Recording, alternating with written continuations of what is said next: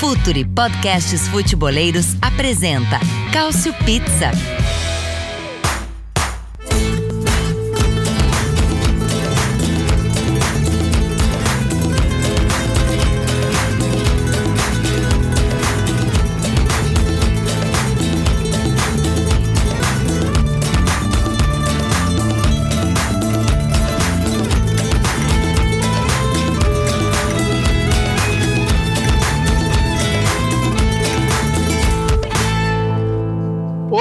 Sejam todos muito bem-vindos a mais uma edição do Cautio Pizza, edição de número 88, um número que divide opiniões, né? Se você não tá muito ligado na história do número 88 na Itália, pode dar um Google também, né? Pesquisa aí 88 Buffon vai ler bastante, vai conhecer, vai enriquecer seu conhecimento sobre o futebol italiano, assim como você faz quando ouve a gente aqui na Cautio Pizza.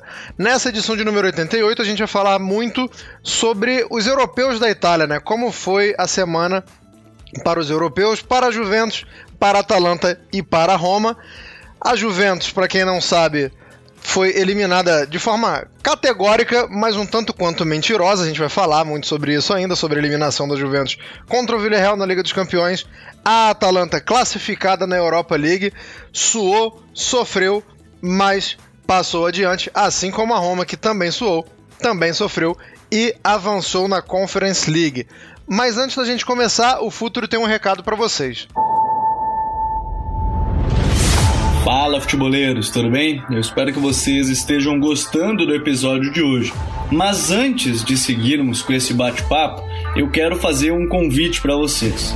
Se você quiser receber conteúdo exclusivo no site, ter acesso às matérias fechadas, vai lá na aba Club faça parte do Futuri Club por apenas 12 reais mensais ou até mesmo em planos semestrais com desconto ou até mesmo anuais. Você ainda vai ter direito a desconto nos cursos do Futuri. Então, fique ligado.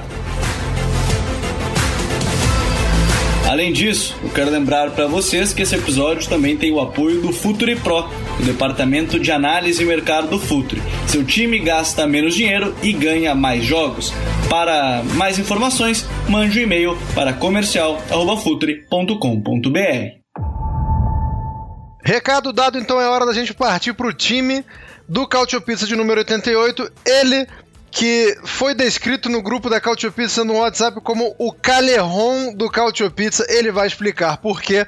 Caio Bittencourt, bom dia, boa tarde, boa noite. Olá a todos. É porque no fim das contas, assim como José Maria Caleron, eu não falto, eu não falto a partidas de, deste podcast.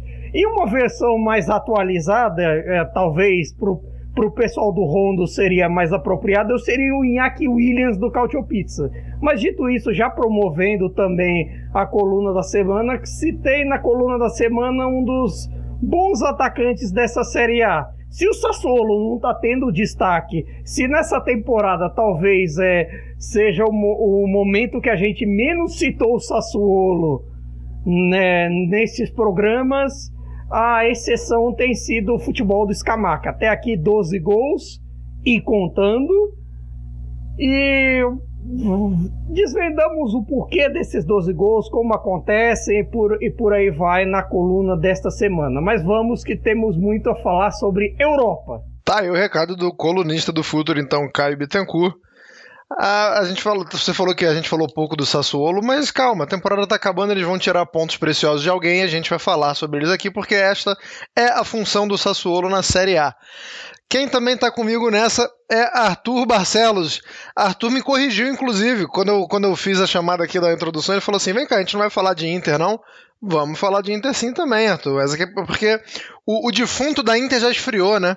O, o defunto Juventus, o, o, o, prego foi colocado no caixão agora há pouco, né? Mas a gente vai falar da Inter sim, Arthur. Bom dia, boa tarde, boa noite. Muito boa noite a todos. Um grande abraço também.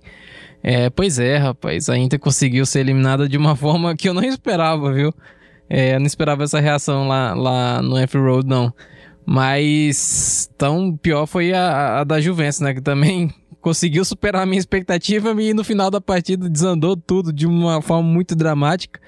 Quem diria que a gente ia chegar aqui é, em abril, até porque os jogos vão acontecer só, imagino, daqui um mês, né, na verdade, é, depois da data FIFA, que Atalanta e Roma seriam os únicos representantes do futebol italiano na, na Europa, né? Quem diria? Eu não diria, porque eu jamais incluiria a Roma. A Atalanta eu poderia prever, até porque já veio da Liga dos Campeões, né? Já, já era um, um time mais acostumado aí com a Europa.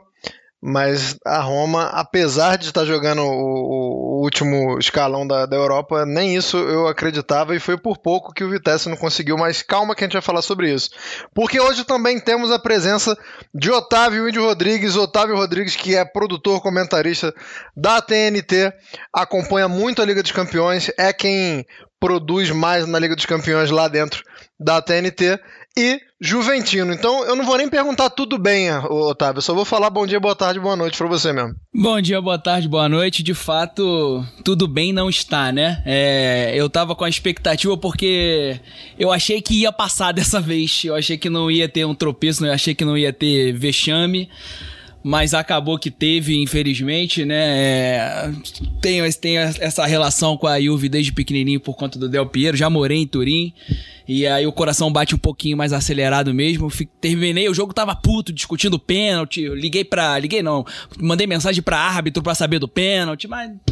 Aí fica também já entra no chororô, né? Fazer o quê? Não tem muito que. Não tem que fazer, tem que só se classificar para a próxima Champions. Pelo menos, né? Pelo menos é, é, é o que dá para a Juventus pensar por enquanto.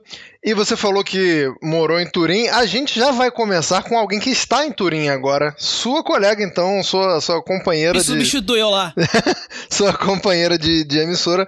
Clara Albuquerque mandou um boletim, né? Praticamente. Agradeço muito a Clara pelo tempo, pela, pela, por ter sido solista também, né, de mandar pra gente, mas vocês vão ver aí a impressão da Clara, porque eu perguntei para ela como era a expectativa antes do jogo e como é que foi o enterro dos ossos, né? Como é que foi esse clima depois, esse clima de velório, porque geralmente a gente sabe que é, às vezes a imprensa procura culpados, é, quem, quem recebeu as primeiras pedradas aí, né? Quem, quem foi a, quem foram as primeiras vidraças após a eliminação da Juventus e a Clara que está lá em Turim vai contar tudo pra gente aqui. Oi, gente, um beijo para todo mundo. Como sempre, um prazer estar falando com vocês. Pena que em circunstâncias tão ruins para o futebol italiano na Liga dos Campeões e consequente para mim, afinal correspondente da Itália, especialmente, claro, da Liga dos Campeões. É, vamos lá, falar um pouquinho para vocês de, de como que eu vivi essa partida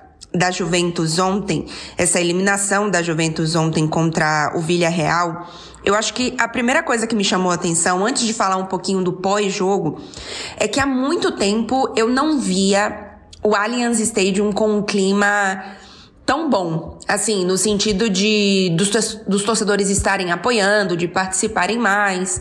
É verdade que a gente teve Claro, pandemia durante muito tempo, estádios fechados, sem torcida, Ontem ainda estava com 75% da capacidade, mas a gente tinha ingressos esgotados. E de fato existia é, um ambiente mais de Liga dos Campeões, digamos assim, do que em outros jogos com torcida da Juventus. É, eu acho que não existia um clima muito de muito positivo no sentido de muito otimismo, é, no sentido de que a Juventus vai ganhar, a Juventus já passou. É, nesse sentido, eu não vi muito, mas existia muito a sensação de que não é possível que pela terceira vez consecutiva a gente vai ser é, eliminado de uma forma precoce. Porque, por mais que a Juventus nesse momento vinha, é, assim, talvez no melhor momento da temporada em termos de resultados, mesmo sem muitos jogadores lesionados, eram 12 jogos, né, de invencibilidade. É, a Juventus não vinha jogando bem, apesar dos resultados, mas tinha essa sensação de que estamos conseguindo, estamos conseguindo os resultados e a gente pode não jogar muito bem, mas não é possível que pela terceira vez a gente vai ser eliminado. Então acho que o, o pré jogo era, era um pouco essa a, a sensação. Então não era um otimismo porque estamos jogando muito bem, porque somos melhores, mas sim porque estamos sendo competitivos e não é possível que aconteça pela terceira vez seguida. E aconteceu. A, a imprensa italiana e eu senti também pelos torcedores. Hoje eu assisti algumas lives de torcedores pós-jogo. E ontem, claro que após a partida teve vaia de torcedor, teve torcedor gritando um para um ou outro jogador. Mas, por exemplo, o Rugani, que foi o zagueiro que fez o, o, o pênalti, o primeiro pênalti que, que acabou culminando no, no 3 a 0 ele, por exemplo, não foi capa de jornal nenhum. Eu, eu vi hoje torcedores falando e eles falam: Ó, oh, a gente não esperava nem que o Rugani fizesse antes do pênalti uma grande partida. O Rugani é o Rugani, o Rugani não é o Bonucci, o Rugani não é o Chiellini. Então já era, sabe, um pouco de. Não estamos, não esperamos uma grande partida do Rugani. Então o Rugani não foi por exemplo, muito culpado. É impossível é, culpar, por exemplo, o Vlaovic, ainda que ele, sim, esteja nas capas dos jornais hoje, mas é um cara que acabou de chegar, é um menino de 22 anos, e então a sensação é muito mais de que é um problema estrutural da Juventus e que este ano a Juventus ainda sofre consequências de erros de mercado, de erros de, de contratações, de alguns jogadores que claramente não são jogadores para você brigar por um título de Liga dos Campeões.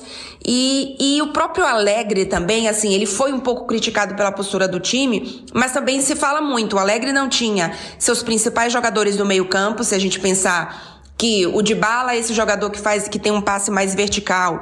É, o Zacaria, que é um jogador que é mais adaptado para o estilo do jogo do, do Alegre. Então, não tinha seus principais zagueiros, né? Tinha um Delite, mas não tinha dois líderes em campo em termos de mentalidade, que é o Bonucci e o Chiellini. Então, não tem o Chiesa, que é um jogador que muda o, o, o jogo, que, que pode, né, num, num drible, enfim, um jogador que, que consegue levar mais a bola para o ataque e, e não precisar construir uma jogada coletivamente, enfim.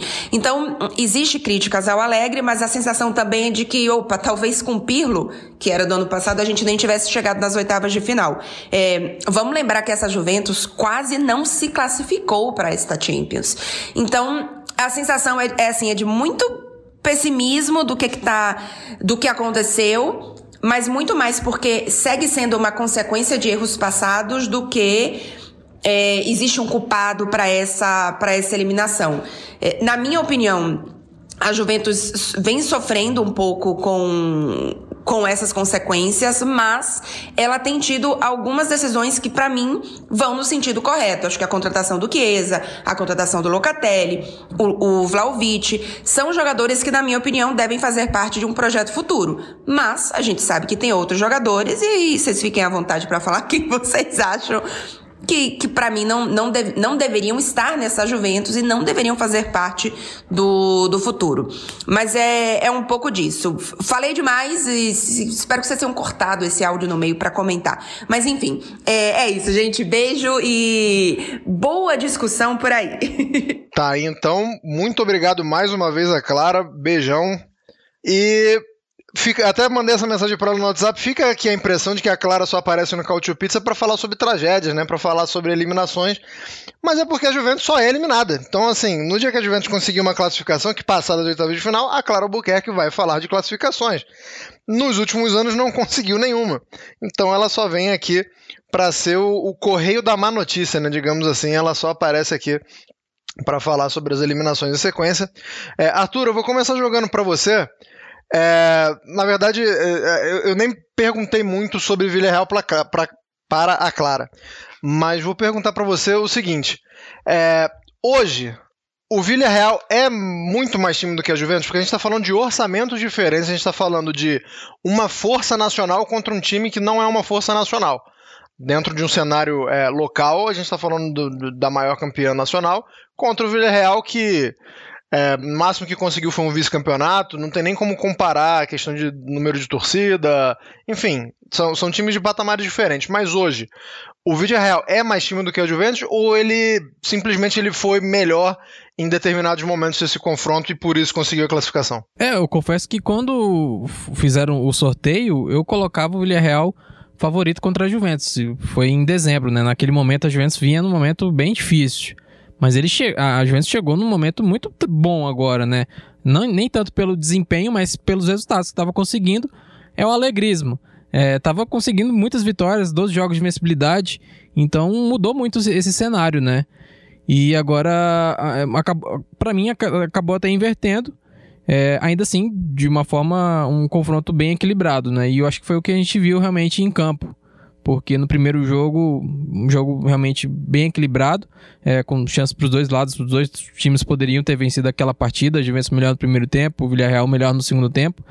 É, e em Turim, a Juventus dominou o primeiro tempo, teve ainda algumas boas chances no segundo, só que aí nos últimos 15 minutos deu tilt, né? Primeiro o pênalti, que assim, o, o Coquelin valoriza bastante, mas o, Rugani derrubou ele, né? Tocou no, no, joelho dele, ele fez todo aquele teatro, caiu, foi pênalti.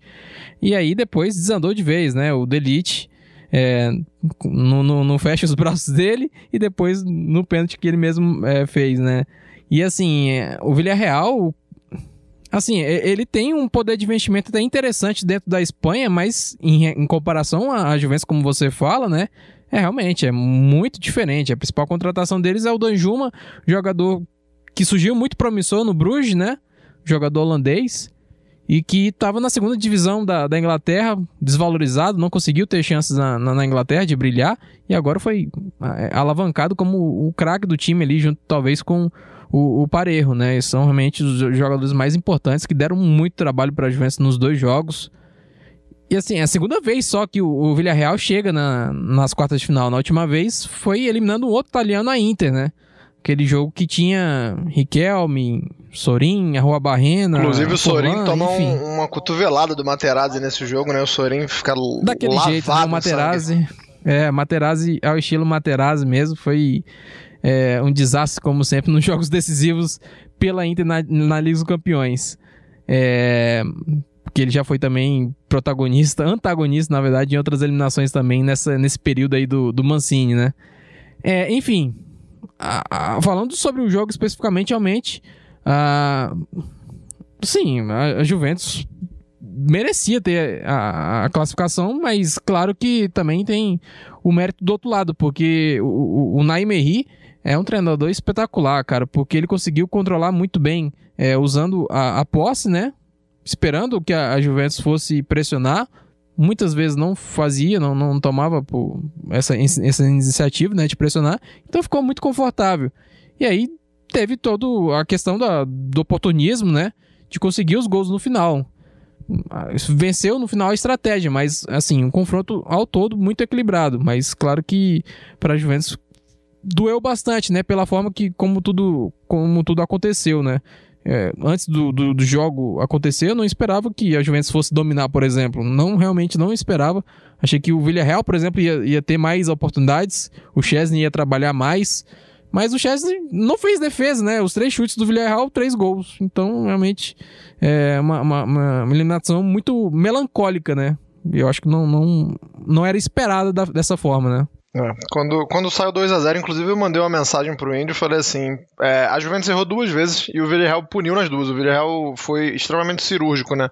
Dois erros da Juventus: o primeiro pênalti, como você já comentou, do Rugani, e o segundo do gol de escanteio, que há uma antecipação. E foram, foram até ali os dois únicos erros da Juventus. Depois aí ainda tem um terceiro na né, Degringola, o nosso querido boneco de Olinda, Matais Delite, faz o pênalti. É, mas eu vou focar com você, Índio, na questão do Rugani, porque pelo que a Clara falou, é, e, e, eu até fico feliz, eu acho que é uma palavra muito forte, mas eu fico satisfeito que ninguém tenha ido para cima do Rugani, é, mídia, e eu, eu falo isso mídia e falo isso torcida também, de querer eleger um vilão porque ele que começa, ele que o, primeiro gol do Villarreal sai de um pênalti cometido por ele, mas é, dá para notar ali pela, pela impressão da Clara lá em Turim de que realmente é, o pessoal olha para o Rogani e fala, é, é o que tem para hoje, né? Não tinha o Chiellini, não tinha o Bonucci à disposição e, e dentro do que dá, o Rogani foi lá e, e fez um papel até aquele momento do pênalti digno ali. Queria saber a sua, a sua avaliação sobre o Rugani. Comparada se... a Maldini por Murilo Moreira, inclusive no nosso grupo. Não, mas isso aí faz quantos, faz quantos anos isso aí também, né? Se, se, se, foi menos de dois anos, o Moré é maluco. Se foi mais de dois anos, ele é só é, ousado. digamos assim. Mas eu queria a sua impressão, Otávio, sobre, sobre essa questão do Rugani, porque é, tem, um, tem um ditado chinês muito interessante, né? Que a corrente é tão forte quanto seu elo mais fraco. E o elo mais fraco daquela Juventus, é, aparentemente, Poderia até ser o Destilho, né? Também esse elo mais fraco, mas aparentemente o elo, aparentemente o elo mais fraco, o Rugani, foi quem de fato quebrou a corrente. É, você, compartilha da minha opinião de que, que seria injusto é, colocar é, muita coisa na conta dele? Você acha que, pelos anos que ele já tem de casa, já, já deveria ter desenvolvido mais? Qual é a sua impressão sobre o, o zagueiro Rugani? Eu acho que faltou nos últimos anos para o Rugani, ele sempre foi tratado como uma grande promessa. Eu acho que faltou cancha para ele dentro da Juve, né? Porque quando ele fica, ele quase não joga, e aí ele vai emprestado e também não costuma sempre jogar. Ele sempre ficou na sombra do, do Bonucci, do Chiellini, do Barzali e agora, consequentemente, do, do Delirte na temporada passada, quando tinha o, o, o Demiral também. Vale lembrar que na temporada passada contra o Porto, quem entrega a paçoca fazendo pênalti é o Demiral. O Betancourt também entregou a paçoca dando a bola no pé do. Se não me engano, foi do foi do Taremi para fazer o gol. Então, assim, é, eu acho que isso é uma consequência da gestão desse elenco que por, por anos acabou tendo um problema orçamentário, muito por conta da contratação do Cristiano Ronaldo e da pandemia. E aí, quando chegou nesse ano agora, a gente tem um Querini já mais velho renovando, que tem sua questão de liderança, o Bonucci que já vem também colecionando lesões, o Delict que acaba sendo absoluto, né? Porque você sempre tem Bonucci ou Chiellini machucados, e aí ele acaba sendo um titular que fica esperando para saber qual é o seu companheiro de zaga, e um Rugani que é a última opção sempre. Então, eu, eu acho interessante e positivo a, a não cair em cima dele, porque não há o que se esperar muito do Rugani. Não teve esse espaço para ele evoluir se confirmar no grande jogador que ele poderia, ou que a base lá na, na primavera se tratava que ele poderia ser. Ele não, não, não, não veio a ser esse cara. Ele é só apenas, apenas uma quarta opção que em algum momento pode te comprometer e acabou comprometendo. É, a gente comentou sobre esse lance do pênalti. Eu fui falar com um, um comentarista de arbitragem, ex-árbitro, ele pediu até para não citar o nome dele, e vou resguardar aqui. Ele diz que a orientação e que isso vai ser tônica na Copa é que nesse caso do lance do Bonucci pelo do Bonucci não, do, do Rugani pelo fato dele não ter acertado ele, ele ir de encontro a bola e errar o bote acaba interferindo muito contra ele é, é o Coquelin que tá na, no lance, né? Ele, ele, ele, ele, ele tá inteiro no, no, lance. Ele adianta a bola, dá o tapa na frente. O Rugani erra o bote completamente e a, o seu joelho é que acaba tocando no, no Coquelin. E aí, por conta disso, ele, ele se aproveita e faz todo aquele teatro, né? Parece um, um Cirque de Soleil.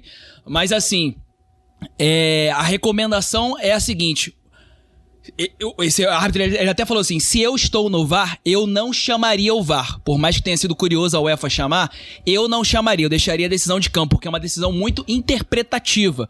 Porém, ele não recriminou a ação do árbitro e falou: tem todo o conteúdo para você poder dar o pênalti. Não tem como recriminar essa decisão. Foi inexperiência do Rugani.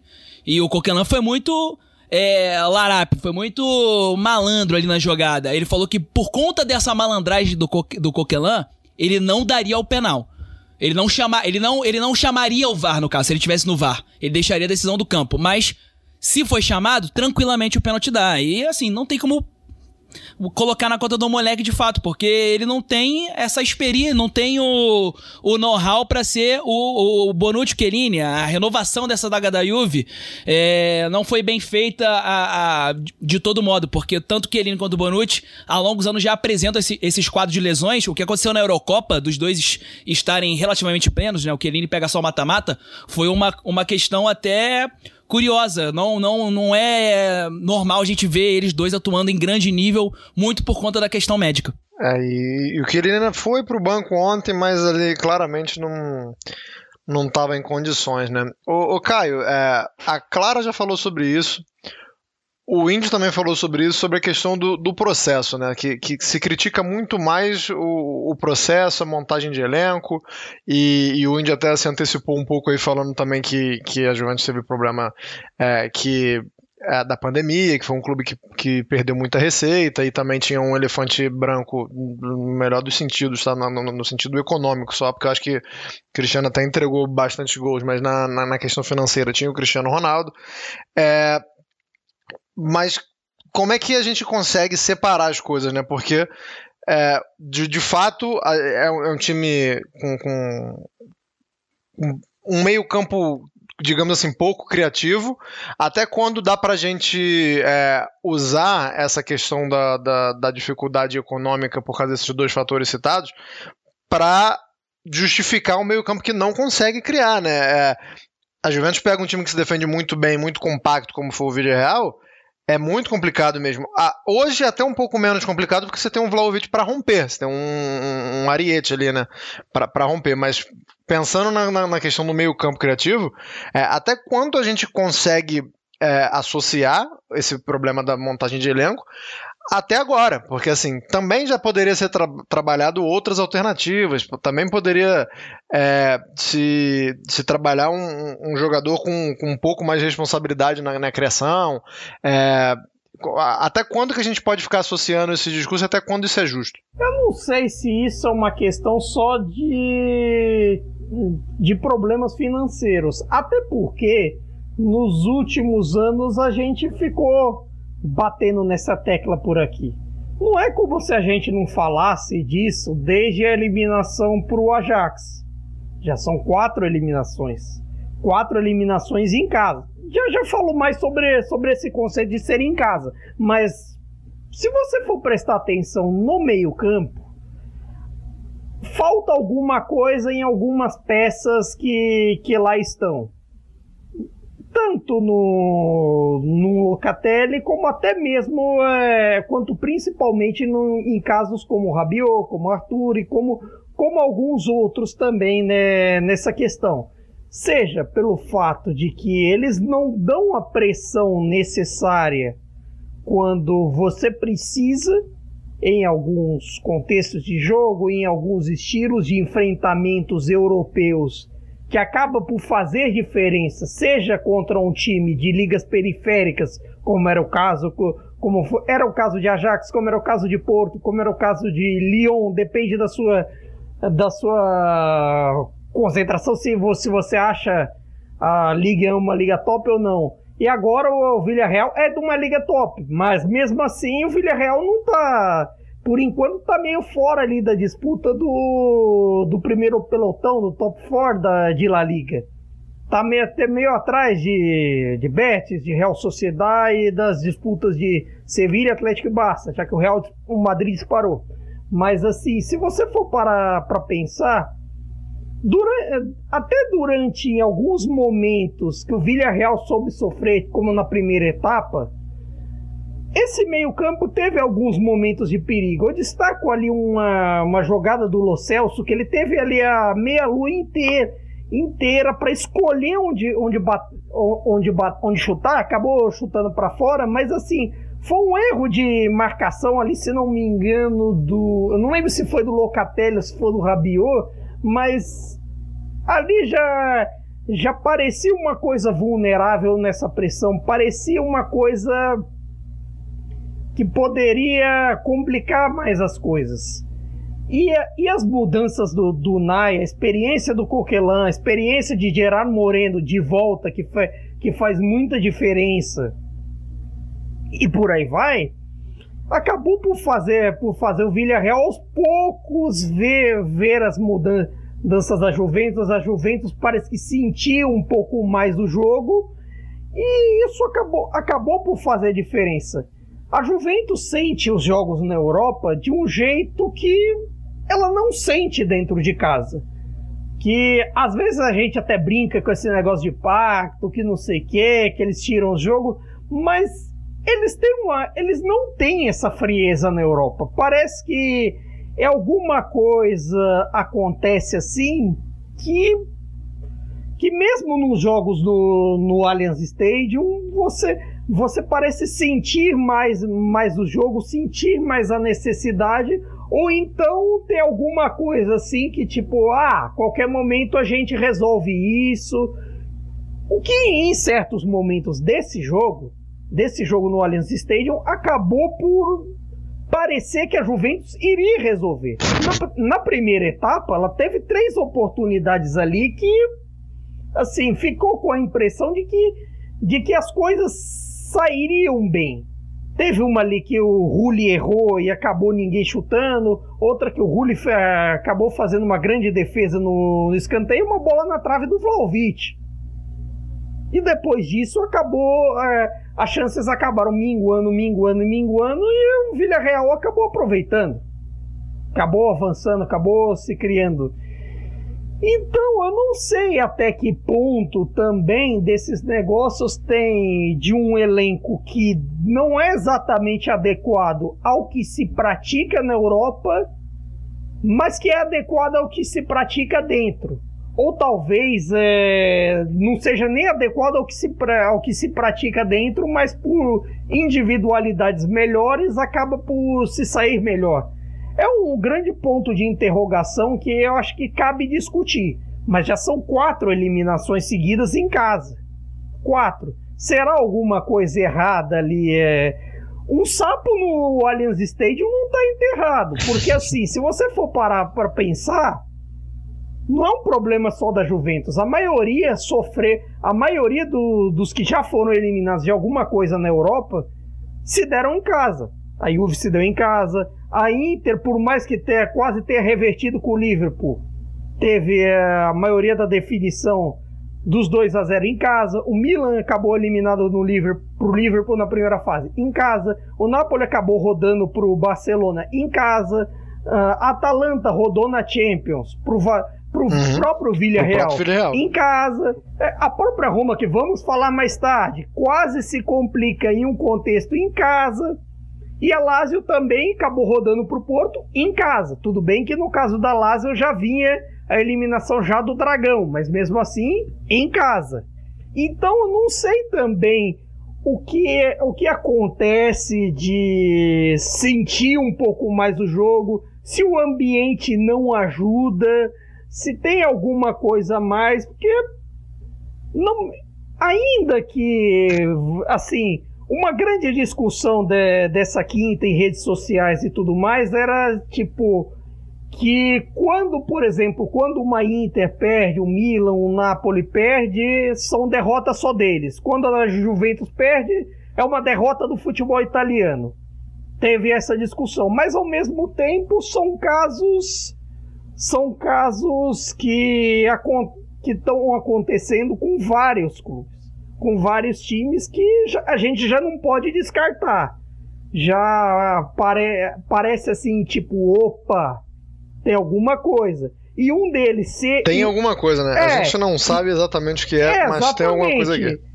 Eu acho que dá pra gente debater até nessa edição, em outras, que eu até brinco de dizer que só a Atalanta sabe jogar competições europeias com a frieza, com a força necessária para esse tipo de jogos. E parece que, é, mesmo com a eliminação na Champions e a classificação na Europa League, o tempo vai me dando a razão. Por enquanto, sim. Por enquanto você, você está carregando a razão no bolso. Arthur, eu vou jogar uma curtinha para você, até porque é, é, apenas um exercício de imaginação, tá? Trabalharemos aqui com a hipótese, até porque, como diria o outro, se minha avó tivesse rodinha, ela era uma bicicleta, isso para isso ficar num, num que a gente pode falar aqui, né? Porque não seja chulo para audiência, mas temos outros exemplos dessa frase aí. É, a Juventus se lamentou muito né, lá na Itália a questão das lesões, né? O time não chegou é, inteiro chegou com algumas peças que fariam muita diferença nesse confronto. É, digamos que você. Você, você não, porque você não é juventino, mas digamos que. Tenta pensar com a cabeça de juventino, né? Que você tenha é, essa escolha, você tem esse poder de decisão aí. Um jogador que não jogou machucado e que você poderia colocar nesse jogo, você acha que foi aquilo ali que faltou, foi aquele cara que, se, se ele tivesse em campo, é, a Juventus conseguiria uma sorte melhor contra o Real, porque a gente tem o McKennie que poderia ser um cara para dar um, uma dinâmica maior no meio-campo, e é um cara que, dentre as opções de meio-campo que a Juventus tem, é um cara que aparece um pouco mais na área e, e que a, a, gente sente muita falta, né? Não, não, não tem muitos meio-campistas da Juventus que tenham esse, essa facilidade de infiltrar. Ou o Chiellini, porque se o Chiellini tivesse jogado, não jogava o Rugani, né? O Chiellini 100% já, já evitava o, o Rugani ali. Garantia de que o Chiellini não faria aquele pênalti ali, nenhuma, né? Inclusive ele poderia ter feito outros pênaltis, inclusive que gosta muito de dar uma cotovelada, mas vamos, vamos tentar não, pensar no lado positivo da coisa. Então, McKennie, Chiellini, o Chiesa, que é um cara que, que consegue é, ter um, a imprevisibilidade, né? Consegue ter um improviso, ou o Dybala, que fica mais ou menos aí nessa mesma, nessa mesma seara. É um cara que, que daria um pouco mais de, de, de versatilidade e mais de criatividade ali pro ataque. Só pode escolher um, Arthur. É, assim, é difícil escolher entre os dois atacantes, porque o Dybala, é, fisicamente 100%, ele é o melhor jogador para mim da, da Série A. Só que é muito difícil a gente ver ele 100%. Então o, o Chiesa acabou assumindo essa, um papel assim determinante, até para minha surpresa, porque na Fiorentina ele não tinha é, essa responsabilidade de ser um cara super decisivo, ele errava bastante. É, mas na Juventus ele ficou muito mais preciso, né? E se tornou um jogador muito importante, fundamental para o time. E claro que a ausência dele tem faltado, tem pesado bastante na, no funcionamento da, da equipe, porque o Alegre confia muito, e assim, não só o Alegre, até quem construiu esse elenco, né? Porque vocês estavam falando aí da falta de, de criatividade do meio campo. O Arthur não força um passe mais direto. O Locatelli tem essa qualidade para fazer isso, mas ele tá jogando um pouquinho mais adiantado porque precisa dele ali na entrelinha, né? Porque não tem ninguém para ocupar esse espaço. É o, é o de bala, o de bala não tá, não tá legal fisicamente. O Rabiot é o Rabiot, falta o McKennie, que entra bastante na área, é um cara que realmente, como você fala, é, é importante com esse dinamismo, até para para as referências né, de bola aérea, né? Porque ele completa muito os cruzamentos do, do, do quadrado. O Zacari entrou muito bem no time, mas aí logo machucou. É difícil até fazer uma, avaliação. Ele entrou. Achei muito interessante a, entrada dele. Mas o Chiesa é o cara que solucionaria um dos problemas da Juventus, que é o, o confronto, né? O um a um ali, o um contra um. É o drible, porque a, a Juventus enfrentou um time muito bem postado ali. Às vezes é, começou com 4-5-1, aí virou um 5-4-1. 5-3-2, 5-4-1, às vezes fazia linha de 6 ali, então faltou muito essa, é, alguém procurar é, o drible, né? O quadrado ele já não tem mais essa característica, ele é um jogador hoje muito mais armador. O quadrado ele não busca tanto o fundo ali para um drible ali, uma finta, ele já é um cara mais do cruzamento, de um passe. E não tem mais nenhum outro jogador com essa característica, né? É só o Chiesa. Então eu escolheria ele, porque é, é realmente o que é o, é o diferencial hoje da Juventus, assim, um, uma jogada diferente você espera dele. Boa escolha. Inclusive, eu fiquei bem impactado com, com o estágio de recuperação do Chiesa, o cara voltando a andar, né? Lesão grave, lesão que vai demandar muito tempo de recuperação, mas esperamos que volte é, até porque a, seleção italiana também precisa desse jogador, né? Desse, desse mesmo estilo de jogador, também carece desse jogador. Então, mesmo se você não for juventino, mas gosta da seleção italiana, você precisa de Chiesa. É, Indião, vou fechar o assunto Juventus, senão, porque, senão isso aqui vai virar o, o Calcio Juve, né? Ou o Calcio Poli.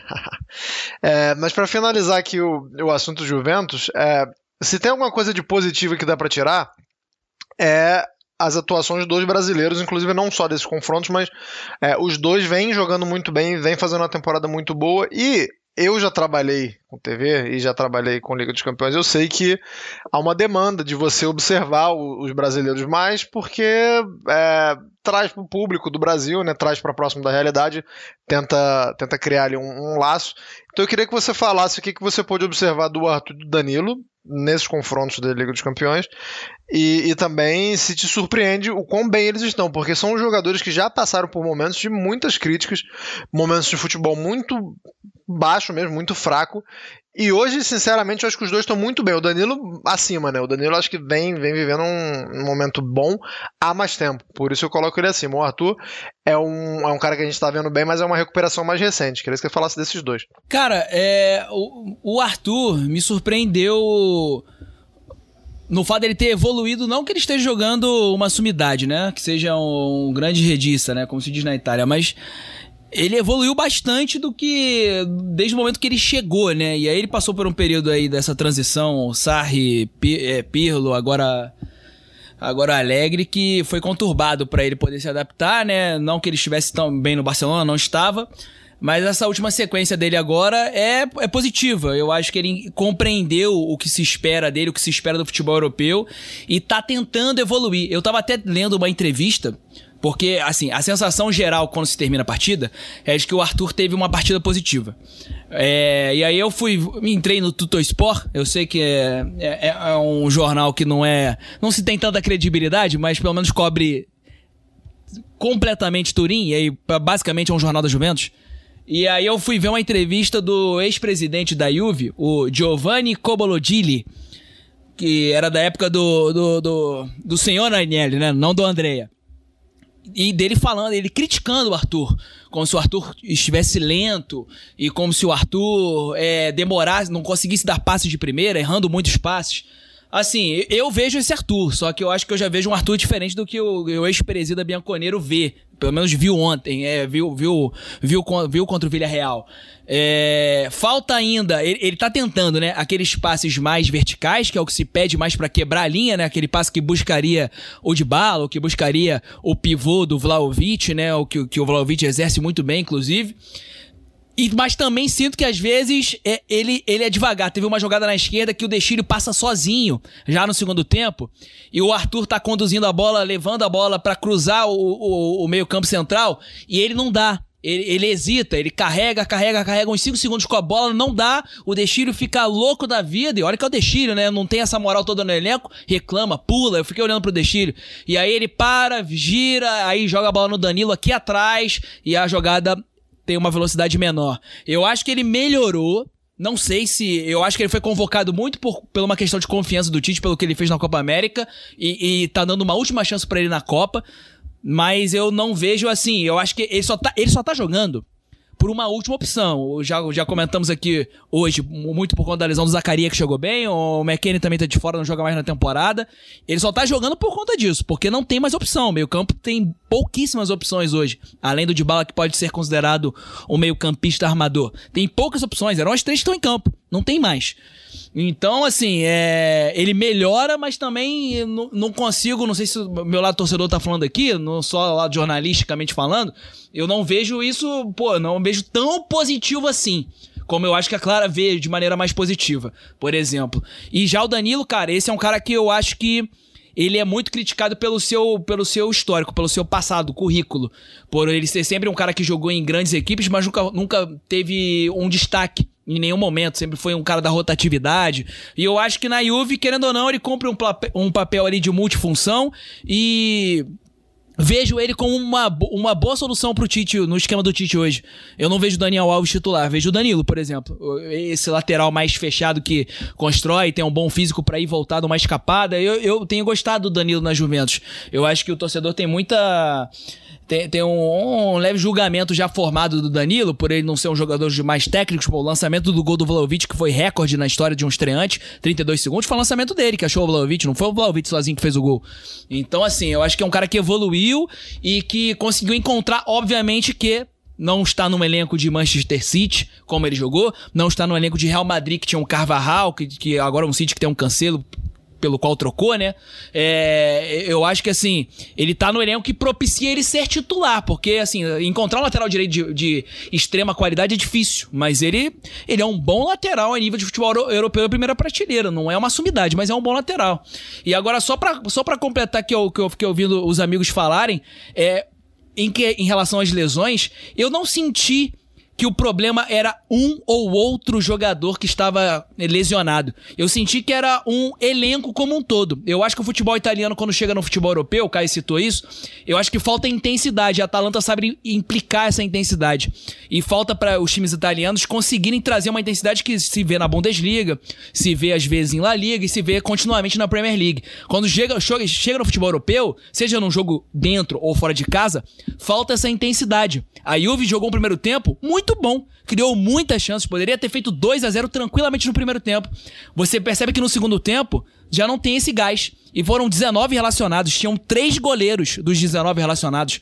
Na hora de você substituir, você não tem o Dybala voltando de lesão, o Querini voltando de lesão, então você não tinha muitas opções. O Unai Emery mexendo, mexendo, mexendo e o Alegre segurando. Só que esse time morreu. A sensação que eu tive como cara que tava analisando o jogo e trabalhando em cima da partida, foi que o primeiro tempo o time foi para matar no primeiro tempo e no segundo morreu. E, no, e morreu não porque não, não porque não sei se sentiu tanta partida. Eu acho que o, a, a partida tava bem desenhada. O Villarreal sai no contra-ataque e a Juve controla. Só que a Juve não tinha mais gás para poder pressionar e para poder atacar com intensidade. E aí o Villarreal aproveitou até no momento de falha dele do Rugani.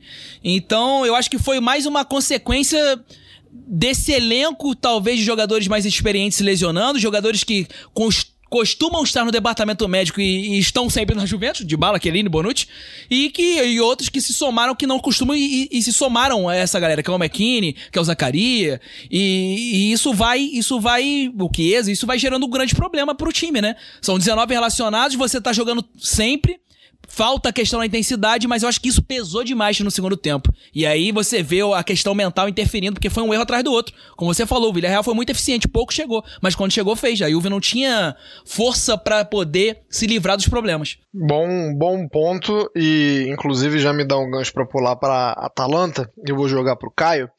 É, porque o, o Caio e a Atalanta, só para passar o placar, foi 1x0. Tá? A Atalanta venceu o Leverkusen é, jogando na Alemanha por 1x0. Já havia vencido na Itália por 3x2.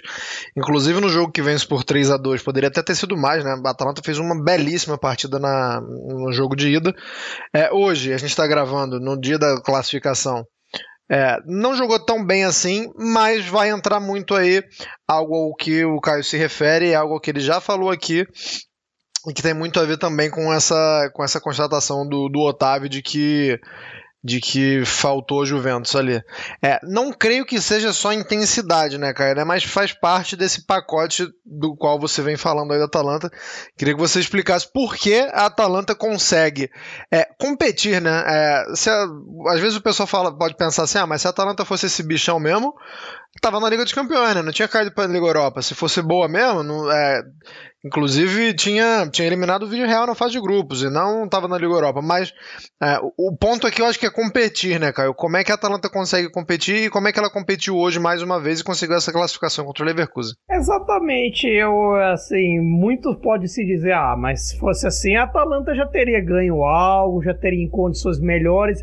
Mas eu acredito que, que ela compete melhor por conta de que o jogo do Gasperini é mais adaptado a essa intensidade que se pede nos confrontos contra ingleses, nos confrontos contra espanhóis, ingleses e espanhóis principalmente, contra os alemães também. E em uma, em uma questão importante, eu creio que assim também tem o fator não se desesperar com a responsabilidade do jogo. Em certos momentos você vê a, essas grandes essas grandes camisas, ah, tanto assim, o tanto Juve, Inter, Milan, Napoli, Roma, Lazio e por aí e por aí vai, sentindo um pouco mais o jogo, sentindo um pouco mais a responsabilidade é, nesses, confron nesses confrontos contra equipes de outras ligas, às vezes até contra equipes é, periféricas da Europa. A Atalanta parece não sentir isso, não sentiu contra o Olympiacos, não sentiu contra o Leverkusen, nem na ida, nem na volta, nem nos momentos mais difíceis da, da partida. Se você for prestar atenção, o Leverkusen teve diversas oportunidades, diversas chances para fa fazer uma para sair na frente do marcador e dar o placar que lhe levaria para a prorrogação. Mas a Atalanta não se desesperou, fez o jogo dela, ela sempre, sempre saía bem e no contra-ataque acabou matando com, com, o. Vale destacar também a boa partida do Muriel, gostei da partida do Muriel, do Malinovski e do sistema defensivo boa da Atalanta. Tanto do Musso, do Demiral, quem diria, a gente estava falando do Demiral como mau exemplo na Juve na temporada passada. Ele fez uma grande partida hoje, inclusive fez o lançamento para o gol do Bogar. Tudo bem, o Leverkusen tem, tem lá seus problemas, teve a, a, a triste lesão do Florian Wirtz no fim de semana, mas mesmo assim é um grande mérito. É um, bom, é um bom time do Leverkusen, não está no G4 da Bundesliga à toa. E assim, ter essas coisas acaba por melhorar o cartaz do Atalanta. Na hora que sortearem nessa sexta, quando, quando esse podcast for ao ar, você vai saber o adversário da Atalanta, como vai saber o adversário da Roma. Só não vai saber dos outros que já foram.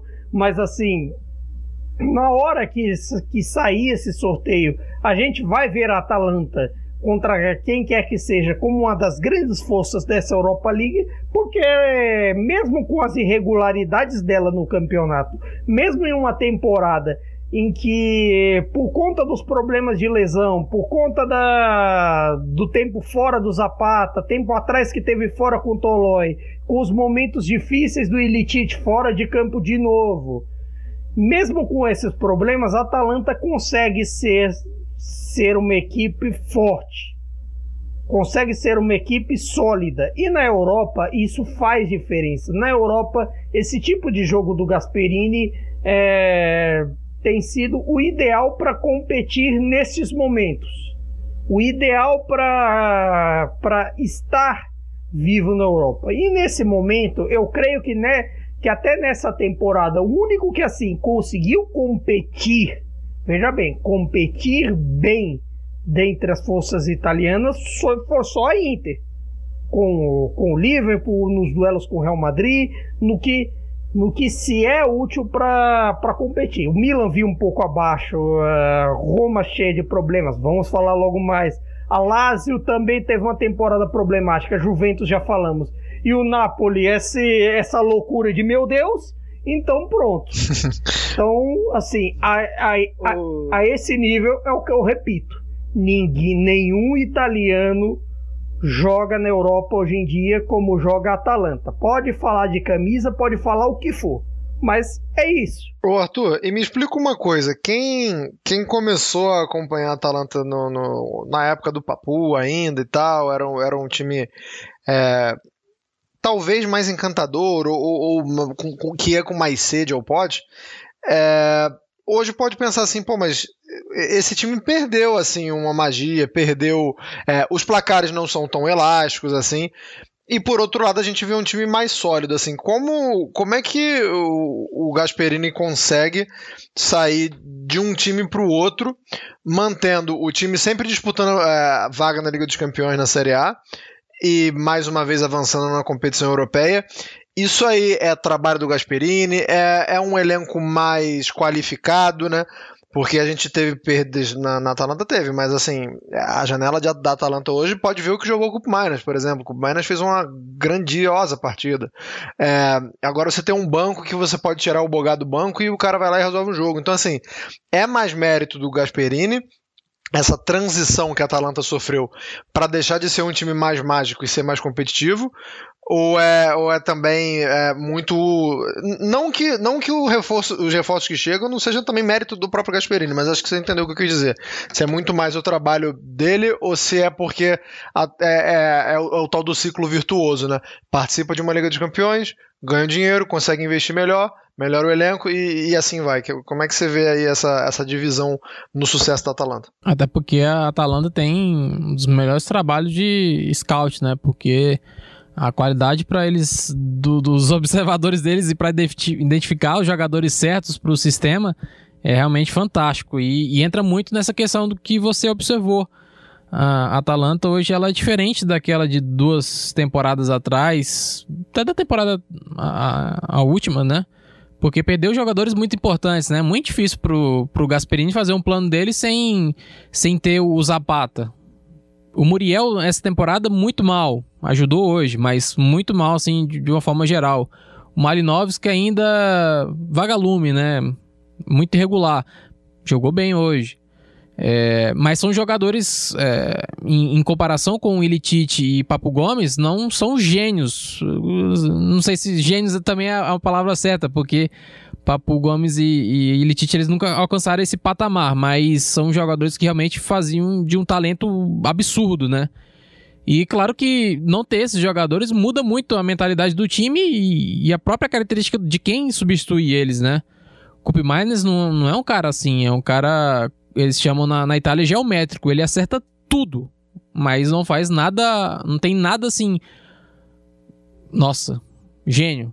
É, ele não é um especialista as funções. Né, em alguma coisa. É, ele domina todas as funções e tá jogando agora até mais avançado, né, que a gente estava acostumado, uhum. porque ele é um volante que depois virou zagueiro, voltou a ser volante e tá jogando como meio atacante na, na, na Atalanta, né? O tal trequartista defensivo que chamam na, na Itália, que é o, a especialidade do Gasperini, né? Tem o Passalit, que deu uma sumida agora também. É, mas enfim, acho que a característica dos jogadores que foram contratados é que realmente credenciam a Atalanta hoje ela ser mais competitiva a, a nível europeu, porque são jogadores que têm mais força física. É, é, acho que esse é, uma, é, um ponto muito importante, que aguentam mais o ritmo dos jogos. E que, claro, que também é um mérito do Gasperini, também. né? Que é, é, o cara que molda a equipe também pensando nisso, né? Exatamente. Eu, eu tava falando mais ainda na questão dos jogadores, da força mental, por exemplo, mas aí tem todo o trabalho do Gasperini de adaptação também a, aos jogadores que foram contratados, porque eu não imagino que ele faça parte da, desse plano de contratação, ele pode dar o ok, ou beleza, mas não é ele que quem, quem contrata e identifica esses jogadores.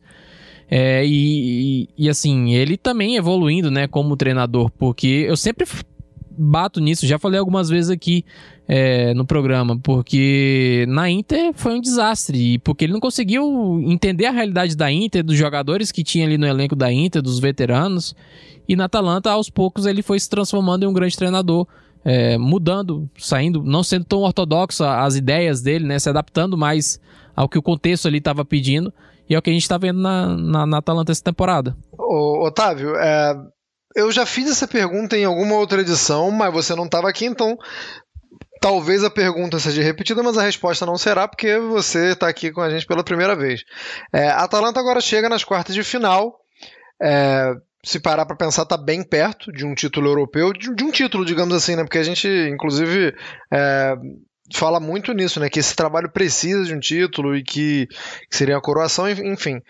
É, eu já fiz essa pergunta, se eu não me engano, foi pro Caio, mas agora é para você, Indião.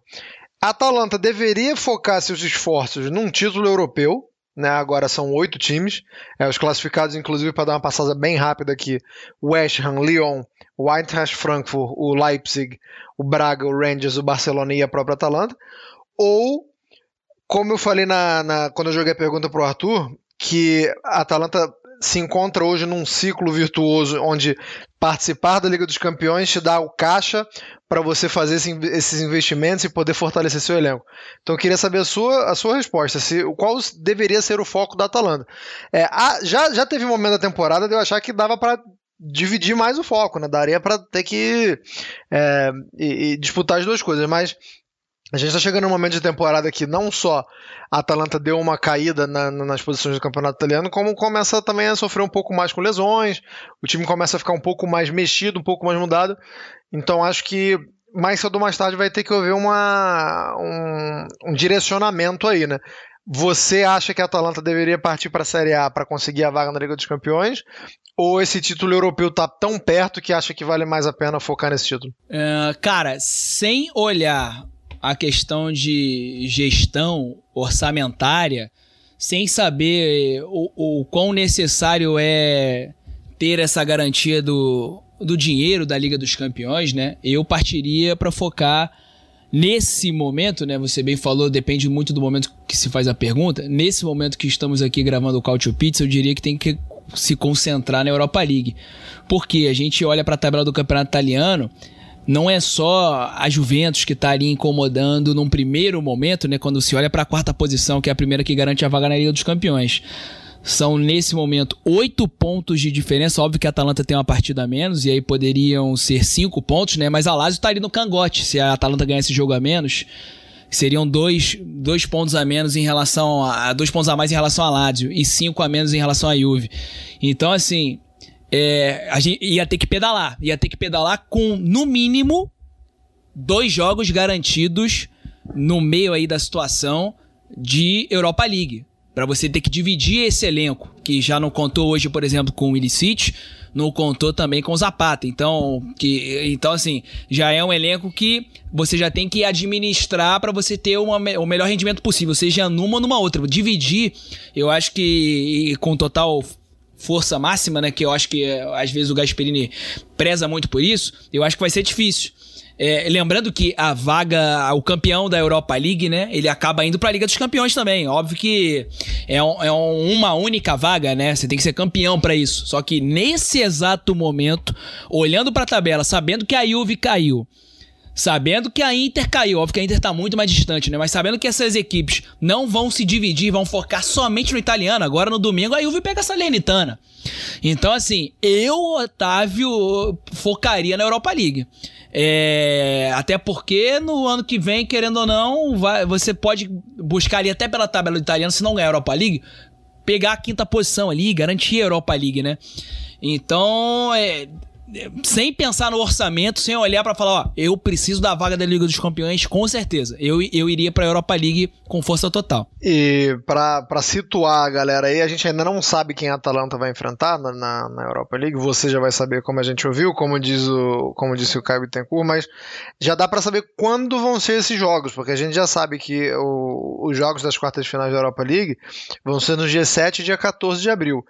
Quando a gente dá uma olhada na tabela da Atalanta hoje na Série A, é, teria uma sequência ingrata. Teria uma sequência de jogo contra o Napoli, jogo de Europa League e jogo contra o Sassuolo fora. Então, assim, não, não, é, da, não é das sequências mais tranquilas, não. E aí, depois desse jogo contra o Sassuolo, mais um jogo de Europa League e depois pegaria o Verona em casa. É, claramente, os jogos da Série A vão ter que ser remanejados, a gente não sabe ainda como é que vai ser, é, para quando esses jogos vão, mas a sequência é essa. Então, só para situar aí, é, para o pessoal de casa também que está pensando em responder a pergunta, pensando assim, pô, eu acho que eu iria disso, eu acho que iria e tal, só para situar como é que está a situação dos próximos jogos aí. Falando já sobre a, já falamos sobre a Atalanta, perdão, agora vamos de Roma a Roma, que na bacia das almas conseguiu um golzinho com o Temi Abraham e avança na Conference League Caio Bittencourt. Você vai ser o meu cão guia, porque eu não vi esse jogo. Eu, na verdade, eu vi um pouco, porque eu estava trabalhando, vi os 30, os 30, primeiros minutos, depois parei de ver, aí depois vi o gol do Vitesse e depois não vi mais nada. Então, por favor, assim como eu, quem não viu, fale sobre a Roma e eu já vou te jogar a, a um, um, combo de perguntas, porque assim, durante o jogo, enquanto eu pude ver o jogo, eu vi um time da Roma que não conseguia usar seus atacantes, né? Tanto o Abraham como, o Zaniolo, a bola não chegava neles. E não querendo tirar o mérito do Vitesse, se o Vitesse estava fazendo um bom jogo, se o Vitesse conseguiu anular a Roma a esse ponto, não é preocupante assim que por mais que a gente não tenha que desmerecer o Vitesse, que o Vitesse seja capaz de, de fazer com que a Roma não consiga acionar seus atacantes? Pode ser, considerando até que, que na eliminatória, no geral, o Vitesse teve momentos assim bem melhores que a Roma. Na ida foi assim, até o gol do Sérgio Oliveira que garantiu a vantagem para o jogo de ida era um caminhão de chances do, do Vitesse perdidas que acabaram que o Rui Patrício salvou, que todo todo o pessoal de defesa da Roma salvou. Mas ao mesmo tempo eu senti a Roma que assim que é, a Roma poderia fazer o gol a qualquer momento, mas ainda sentia uma dificuldade grande no terço final, que a bola, né, como você falou, a bola não chegava nos atacantes, porque essa tônica dos 30 primeiros minutos acabou por acontecer durante boa, boa parte do jogo.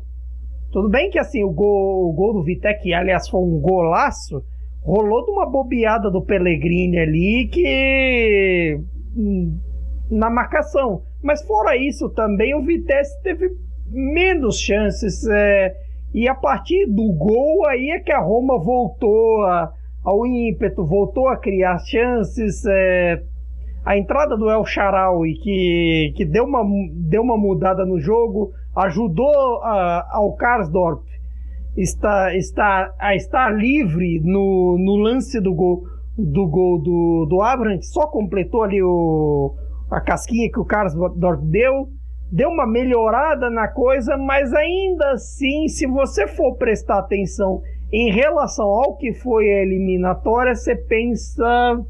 Você põe um certo ponto de interrogação ali, põe umas certas dúvidas sobre o futebol da equipe, que não que ainda assim, tipo, deu uma melhorada defensiva nas, nas últimas partidas? Deu. Mas, ao mesmo tempo, também você tem um certo porém com a, a produção ofensiva.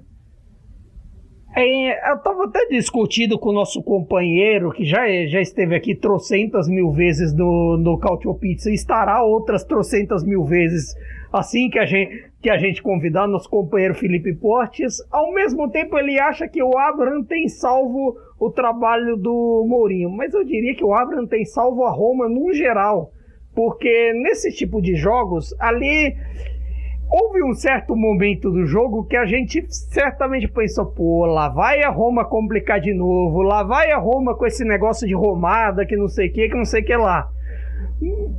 Acaba sendo inevitável, porque parece que o ambiente do Olímpico, de novo, voltando naquele papo dos ambientes em casa e tudo mais, parece que o ambiente sente um pouco mais, sente o negócio do jogo e que mesmo um jogo com o Vitesse, que o Vitesse agora deu uma melhorada na, na Eredivisie, mas não estava tão bem no ato do sorteio, tá bem longe da, das Copas Europeias, por sinal, e de repente um jogo assim pa passa a ser mais perigoso que o normal, passa a ser mais problemático.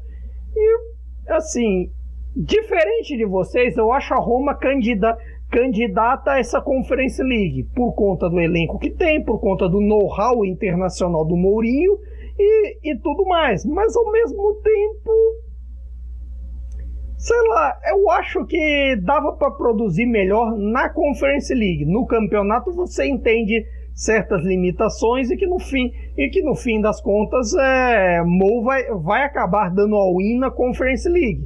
Mas eu senti que é, é o tipo da coisa. Para parafrasear Lulu Santos, eu não vou dizer que foi tão ruim, mas também não foi tão bom assim.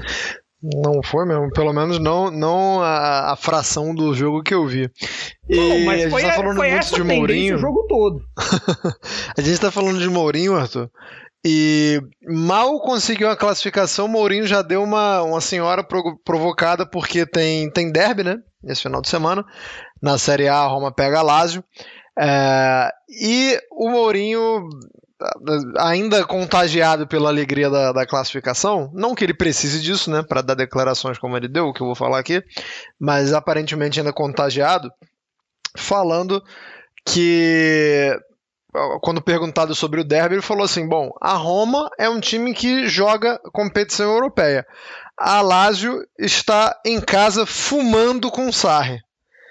Foi essa frase do, do Mourinho. É, o Mourinho tá com essa moral, ou na verdade ele não precisa dessa moral para jogar essa frase?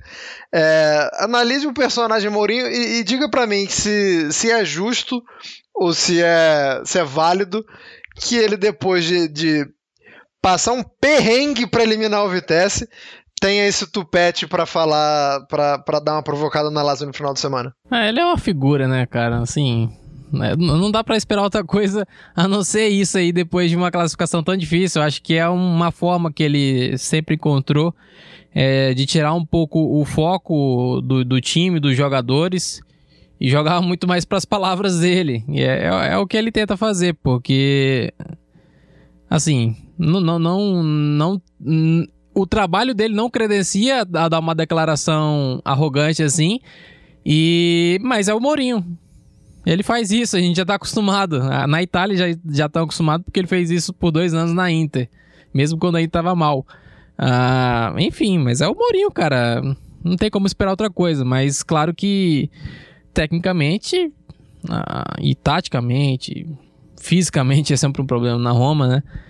É, o time precisa melhorar muita coisa, muita coisa mesmo. Tá bom que o Vitesse tem algumas qualidades, é, ele não chegou aqui por acaso. Inclusive, um jogador muito interessante que eu já observava ele na Eredivisie e ele merece retornar para a Série A. É um dos zagueiros do time, o Rasmussen, que pertence à Fiorentina. Ele, eu lembro dele ter um semestre muito bom no Empoli. A Fiorentina contratou ele, não jogou e aí foi emprestado para o Vitesse. Muito bom jogador. Se me engano, é dinamarquês, zagueiro canhoto, muito bom mesmo ali. Ele que acompanha o Bazoé. Bazoé que faz aquela função meio de, de líbero, né? Interessante também te acompanhar é, em 2022 um jogador fazer esse trabalho é, tão bem, né? Holanda, né, que... querido? Pois Os caras gostam muito. Mas a, a Roma, cara, a Roma não dá. Tem que melhorar muito. Inclusive, se jogar o que estava jogando agora ultimamente, vai tomar uma paulada do da Lazio. Mesmo que é a Lazio que também não tá essas coisas, mas vai apanhar. Porque precisa melhorar muito. O Mourinho é a forma que ele tem nessas declarações de segurar um pouco mais para ele, puxar mais para ele. Mas o trabalho dele não, não convence. Ô, Índio, e, e para finalizar essa classificação da Roma, é, tem sempre um, um ponto é, de comum acordo é, nas coisas positivas da Roma, nas poucas coisas positivas da Roma, que é o Abraham, né? Eu, sinceramente, é, sempre acompanhei o Abraham. Eu, eu, me lembro que eu comentava o EFA Youth League, rapaz, e, e comentava o jogo do Abraham, então conheço o Abraham de, de alguns carnavais aí. É, e gostei quando a Roma contratou mas a gente não está acostumado a ver jogador inglês jogando fora da Inglaterra, o valor é, saltou os olhos, né, 40 milhões de euros. É, eu, eu, já estava ciente da qualidade do, do Abraham, mas confesso estar positivamente surpreso com as contribuições de gol para o Abraham. Eu queria que você falasse do, desse jogador, e até porque o Caio falou aí e, e citou o Felipe Portes, né, nosso careca mais querido aqui do grupo do, do, da, da Couch Pizza falando que, que o Abraham salva muito o, o, o trabalho do Mourinho. É, queria que você falasse aí se você concorda, se você acha que, na verdade, é, ele, ele tá ali mais. Porque muitos gols do Abraham eles são mais ali de um toque só, né? E se ele é se ele é tão decisivo assim ou se ele, se ele entrega muito para Roma ou se na verdade ele é um cara muito mais ali com posicionamento com faro de gol legal. Eu acho que os dois, né? É, é a mesma situação das pessoas que criticam aqueles que fazem gols de pênalti, né? Tem essa crítica, né?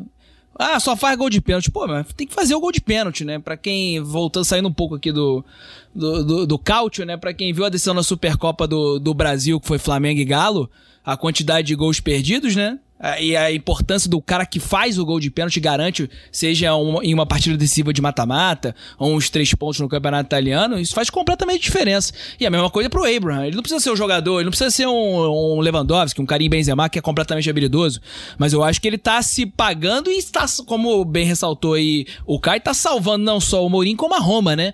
O Mourinho tem toda a questão da, da, da figura dele, reclama lá do hino, tem que tocar o hino sim, e, e que se dane a liga e da Roma, porque ele é apaixonado pelo hino, ele faz, faz a figura dele lá, mas cara, o Temer Abraham, seja pelo posicionamento, seja por um toque só para completar para dentro da rede, como foi hoje, é, ele tá sendo muito importante. Então, assim, se não fosse pelos golzinhos de um toque dele, a, a Roma estaria numa situação pior. Acho que até na, conferen na Conference League e não só na Conference League, mas no Campeonato Italiano. Você citou aí o League, ele foi campeão lá, né, em 2015, se não me engano, 2016. Aí League revela grandes jogadores. O Chelsea é, é, apostou bastante na competição, revelou. Reece James jogou lá, Mason Mount, uma galera. O Tammy Abraham foi mais um deles. Uma galera saiu da Youth League e, e assim, também achei que 40 milhões de euros acabou no momento sendo. Por, por ele não estar em tanta evidência, né? Sendo sempre uma das últimas opções no Chelsea, tinha Giroud na frente dele, e aí posteriormente ficou muito complicado pelas quantidades de opções que chegaram nos Blues. É... Eu achei que 40 milhões de euros para um garoto que ainda não tinha tido uma sequência tão grande foi também meio puxado, mas foi proveitoso, né? Eu acho que tá, tá, se, tá se pagando e tá se saindo num custo-benefício muito acima do esperado para a grande maioria. Eu, eu, vejo ele com bons olhos, é um cara que tem tá se pagando agora, tá, tá entregando já agora, e eu acho que pode evoluir muito. E, e do jeito que a, do jeito que vai, ele não deve se manter muito tempo na Roma, né? Se passar mais uma temporada assim, não digo agora na próxima janela, mas se passar mais uma temporada marcando gol assim, ele vão crescer os olhos para cima dele e ele vai sair. Não sei se agora nessa janela, mas eu acho que em breve podemos ver o Tammy Abraham dando adeus. Até porque na Premier League, qualquer gato vira-lata tem poder de compra para tirar o. Pois é, o, o Veg Horse foi pro Burnley agora, é. lá tá sofrendo lá no Burnley. Coitado, um time completamente defensivo, tá fazendo muito menos gol e o Burnley foi lá e pagou. Tirou do Wolfsburg. Exatamente. E, e só para fechar aqui, é, a gente falou tanto de Youth League aqui, a Juventus está nas semifinais da Youth League. É, ainda não se sabe como é que vai ser a definição do, do adversário da Juventus, porque é, o Dinamo de Kiev está impedido de jogar, ainda não sabem se vão dar a classificação para o adversário do Dinamo de Kiev, se vão esperar. É, então, então a competição já está nas semifinais e, e, ainda não rolou esse jogo do Dinamo de Kiev das oitavas de final. Então, assim, tá um, tá um, um negócio meio nebuloso ainda por causa da, da, da guerra. Mas a Juventus, de fato, está na semifinal da Youth League. Na outra semifinal a gente tem Atlético de Madrid e Red Bull Salzburg. Eu vou encerrar por aqui. Não vou dar considerações finais para Caio Bittencourt e para Otávio Rodrigues e me desculpo com os dois, mas vou dar para o Arthur porque a gente não falou da Inter, Arthur. Quero saber se esse coração ainda quer falar da eliminação da Inter ou se você quer deixar essa alma subir em paz, né? Pois é, cara. Eu não tenho muitas coisas para falar, não. É mais é, brincadeira mesmo. É mais um porque... desabafo desse coração que tanto sofreu, né? E poder pelo menos reconhecer um time brioso né, na eliminação. O que é muito difícil de entender. Por que que num jogo teoricamente já perdido, num confronto já perdido com o Liverpool, por que o time joga uma, com uma energia, com uma, um preparo antes já, da, tático, né, de prévio, joga tão bem e aí, quando chega no campeonato, volta aquela morosidade, né? Porque a, Inter tem dois meses que no campeonato é um desempenho realmente muito abaixo da expectativa. E aí é, é até difícil entender, porque a gente fica falando aqui da, da Atalanta e a competitividade que ela tem na Europa, mas aí a Inter, ela, apesar de ter sido eliminada e ter perdido para o Real Madrid, por exemplo, mas ela teve jogos ótimos contra esses times. E aí chega no campeonato, pelo menos recentemente, né? E deixa tão a, a, a desejar, né? Principalmente nos jogos grandes, né? O que talvez você espere que teve a mesma atitude que tá tendo nesse jogo, que teve nesses jogos grandes da, da Europa, né? Enfim, é difícil de entender o que tá acontecendo na Inter, né? Então fazendo até churrasco para ver se anima ali o grupo, se o Vidal acorda pra vida, enfim. É, mas assim, é realmente uma queda técnica, né, que teve a Inter. É, e, e, eu vejo que até uma certa soberba também de, do próprio da própria comissão técnica de, do preparo dos jogos, porque é o jogo do Sassuolo, isso ficou muito evidente, a Inter estava perdida no campo, ela não sabia o que, que fazia contra a pressão do Sassuolo.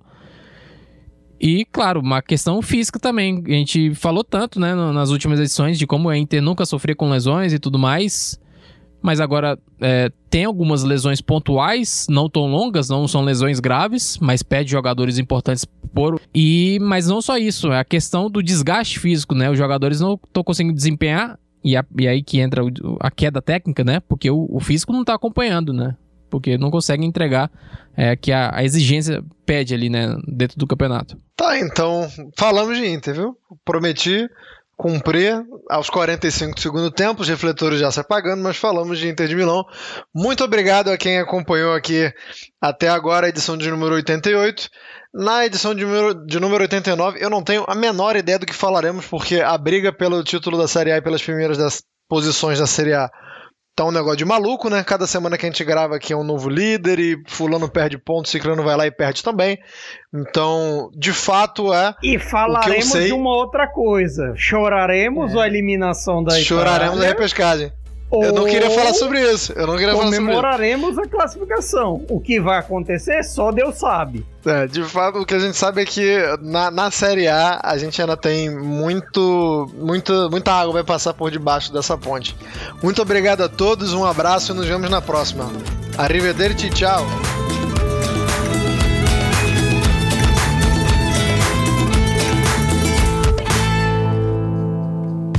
Futuri apresentou Cálcio Pizza. Acesse www.futuri.com.br e pense o jogo.